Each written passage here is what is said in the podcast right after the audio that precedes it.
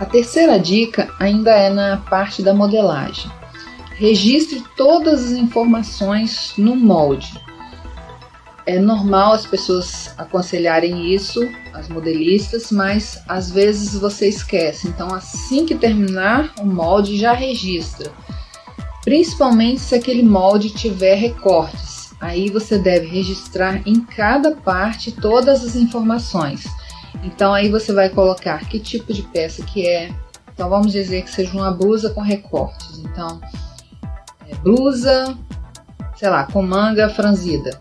E aí você coloca centro da blusa, lateral da blusa, cortar tantas vezes, fio do tecido. Todas essas informações ela deve estar em todas as partes do molde. Por quê?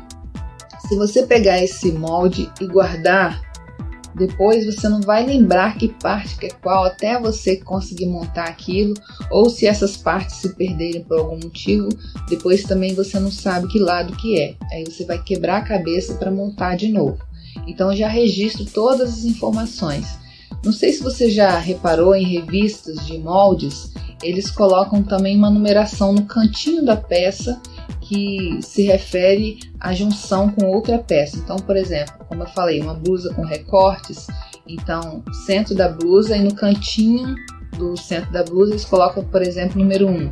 Aí na, outro, na, na lateral dessa mesma frente, eles colocam no cantinho número 1, ou seja, você vai encaixar o número 1 de um lado com o número 1 do outro.